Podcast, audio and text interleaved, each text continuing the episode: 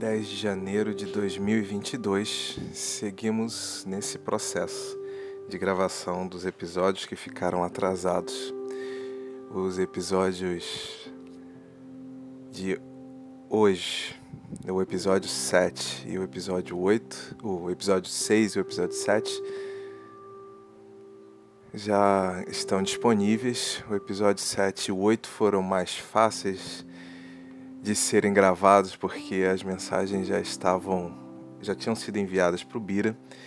E possivelmente à noite ou amanhã eu envio os outros acertando a nossa a nossa linha do tempo, mas considerando essa dificuldade que muitas vezes nos obriga a modificarmos o nosso roteiro de trabalho, a forma como nós nos movimentamos seguindo nessa reflexão sobre as nossas ações na linha do tempo, seguindo sobre esse nosso, essa nossa pauta e a necessidade de revisitá-la e a necessidade de a importância de nós acolhermos pautas diferentes de vez em quando, é que eu acho que essa mensagem 7 do Bira, do episódio 8, a mensagem deste momento, vai ser de grande importância para as nossas reflexões.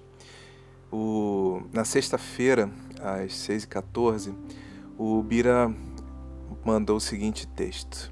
Muitas vezes sentimos necessidade de corrigir opiniões, indicar caminhos, induzir experiências, privando as pessoas de exercer opções e de vivenciar suas próprias experiências. Ajudar sempre invadir espaços nunca. E aí eu respondi para o Bira na própria sexta-feira pela manhã, dizendo assim: Penso que muitas vezes estamos extremamente imbuídos do desejo de ajudar, mas ainda somos incapazes de confiar no potencial do outro. Talvez nos sintamos superiores e mais capazes do que o outro. Mas fico pensando se também não poderíamos estar projetando no outro nossas carências e necessidades de reconhecimento. Ao nos dobrarmos sobre o outro e sequestrarmos sua autonomia, realizando correções, oferecendo opiniões, indicando caminhos e induzindo experiências, talvez estejamos tentando nos fazer importantes e necessários. Será que há uma necessidade nossa de sermos reconhecidos pelo que fazemos? Precisamos que o outro nos agradeça ou que reconheça nossa superioridade, generosidade e bondade?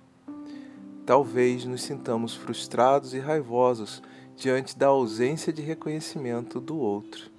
Penso que no mundo relacional, através do qual temos a oportunidade de nos construirmos e também a chance de apostar no outro, uma das melhores formas de ajuda seja acreditar no potencial do outro, torcer a favor, retirar nossos julgamentos e aprumarmos nossa capacidade de escuta. O que será que o outro quer que eu faça por ele? A partir desta escuta, o que será que posso oferecer a ele? Será que o que posso oferecer reforça a possibilidade de crescimento do outro e a sua autonomia?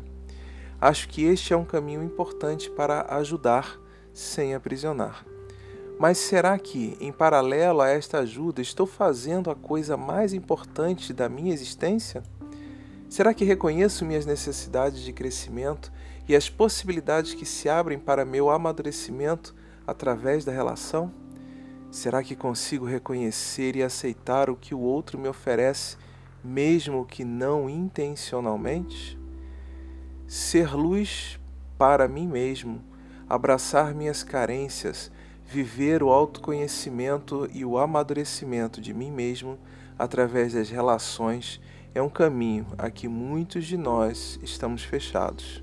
Preferimos muitas vezes viver pelo outro e cobrar do outro aquilo que pensamos que nos falta.